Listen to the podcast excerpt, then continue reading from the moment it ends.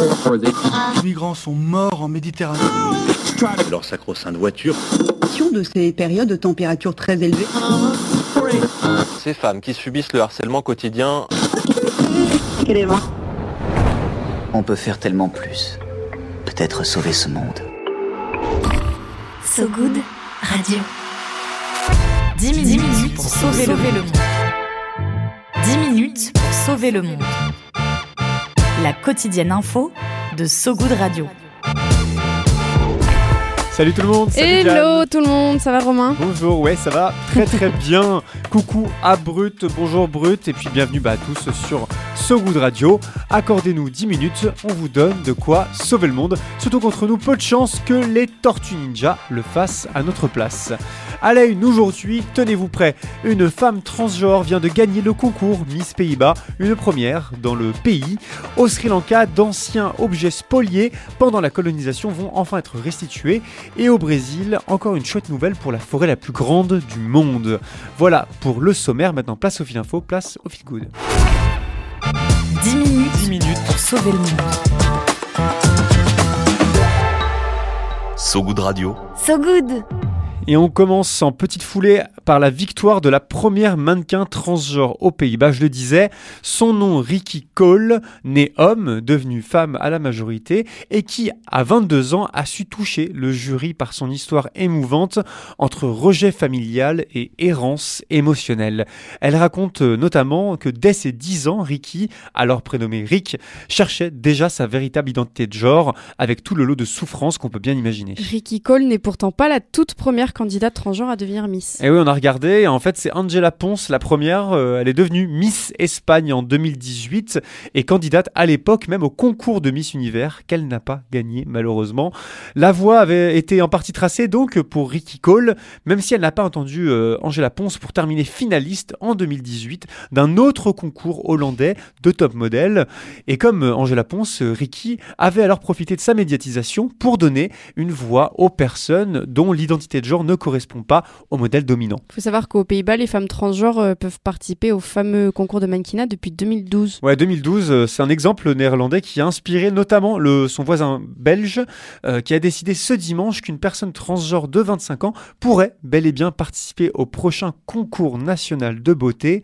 En France, une femme transgenre peut théoriquement se présenter au concours Miss France depuis le nouveau règlement impulsé par Alexia Laroche-Joubert, productrice de l'émission. L'an dernier d'ailleurs, la comédienne Andrea Furet avait tenté sa chance à l'élection de Miss Paris où elle avait terminé Miss Dauphine.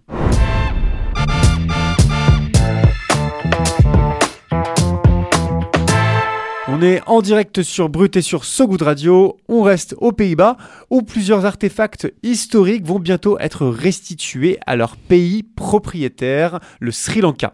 Des objets pillés à l'époque coloniale, en 1765 précisément, notamment un canon de cérémonie en bronze, en argent et en or, orné de bijoux dont les Hollandais s'étaient voracement emparés à l'époque. Six objets vont ainsi être rendus en 2023 à la larme de l'Inde. Ouais, c'est le surnom, le surnom du Sri Lanka. Parce que c'est, euh, en dessous de- l'Inde ah et du oui, coup on l'appelle l'arme de l'Inde. Je trouve que c'était une belle expression pour qualifier euh, le pays. Au total, c'est près de 500 objets en tout genre qui pourraient être restitués par le gouvernement hollandais au Sri Lanka, mais aussi à l'Indonésie et, au Nigeria dans les années à venir.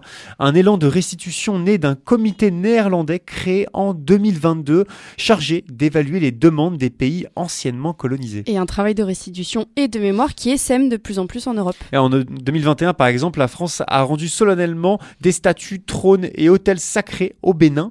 En 2022, c'était au tour de la Belgique de restituer une dent coiffée d'or à la République démocratique du Congo.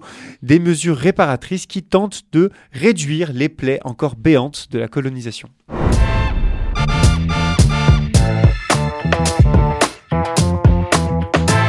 Et on termine avec un sujet dont on vous parle souvent et chaque mois bah, ça s'accélère. Au Brésil, euh, la déforestation de la forêt amazonienne a chuté, c'est officiel, de 34% au premier semestre 2023, son plus bas niveau historique depuis les quatre dernières années.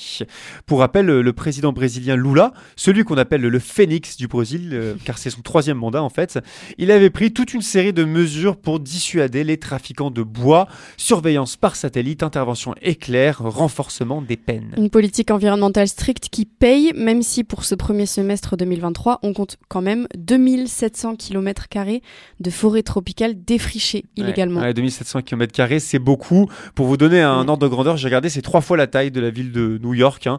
C'est quand même énorme. Et là, on ne parle que de la forêt amazonienne côté Brésil. Ouais. Quoi qu'il en soit, le président Lula a réaffirmé son objectif de mettre fin à la déforestation d'ici 2030, notamment en augmentant significativement les ressources des agences dédiées à la protection de la forêt, agences dont les budgets et les équipes avaient été détricotés sous la présidence de Jair Bolsonaro.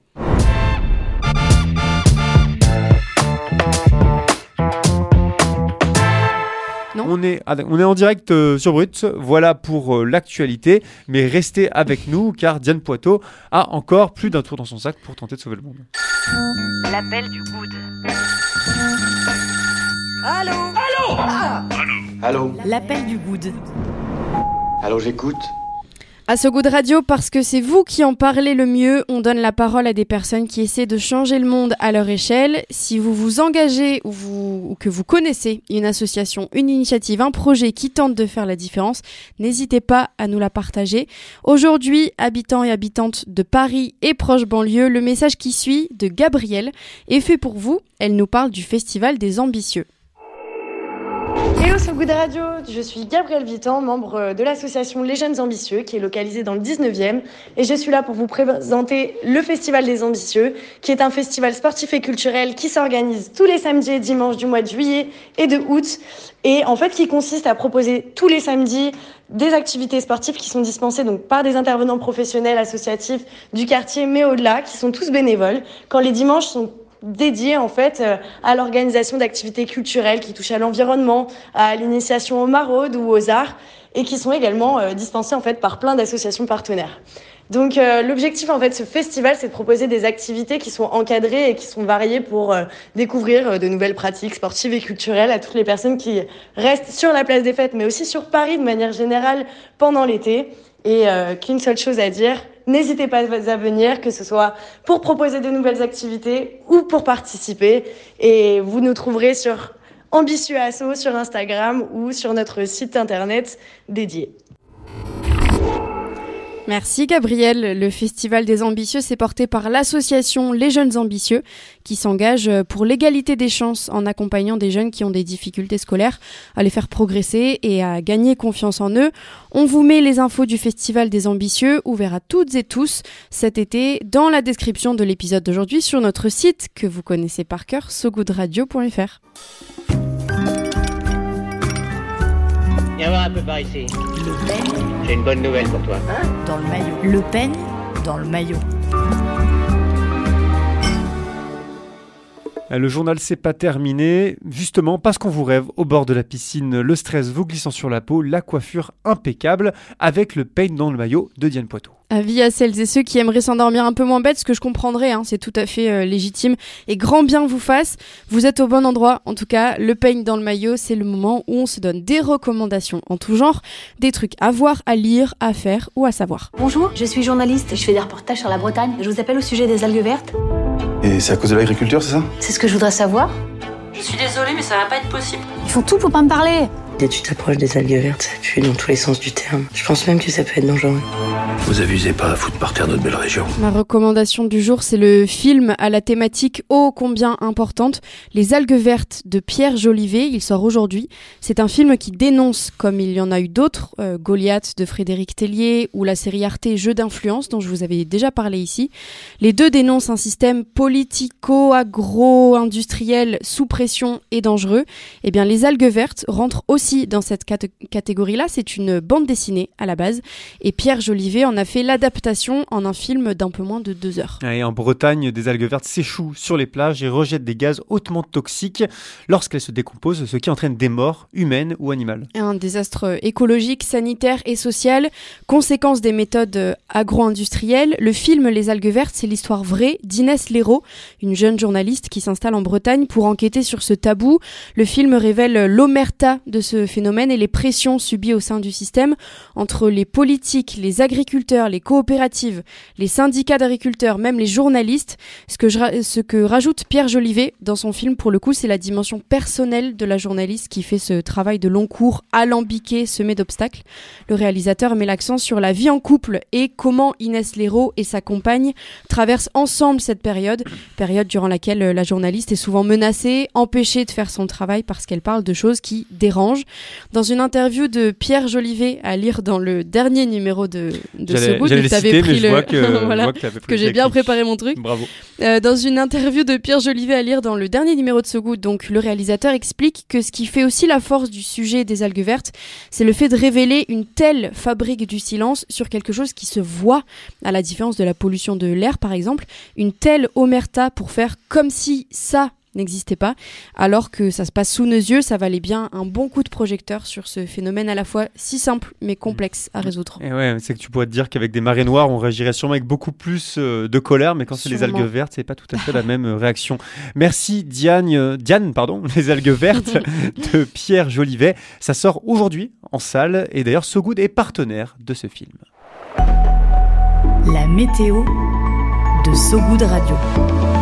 La météo de So Good Radio. Le monde de la littérature est en deuil. L'écrivain tchèque naturalisé français Milan Kundera est mort. L'auteur de l'insoutenable légèreté de l'être, entre autres avec 94 ans. Mais transatlantique, il y a des éclaircies au Costa Rica. Des chercheurs ont découvert la quatrième nurserie au monde de pieuvres en haute mer et probablement, ça reste à confirmer, de nouvelles espèces. Clap de fin pour cette édition. Merci à vous qui nous écoutez en direct, à ceux qui nous écouteront en podcast, également sur sogoodradio.fr. Vous le connaissez par cœur, Diane l'a dit, ou sur les plateformes d'écoute. Évidemment, euh, n'hésitez pas à nous liker, commenter, partager cet épisode, pardon. Ça donne de la force, ça peut nous aider. On se quitte euh, comme toujours bah, sur de la musique. Hein, et je te laisse prononcer euh, le titre, Diane, parce que je sens que je vais galérer à le faire. C'est un son un peu salsa. El Preso de Fruco y sus Tresos. Magnifique. Sur ce goût de radio. Tout de suite sur ce goût de radio. À, très, vite. Chips. Ciao. Ciao.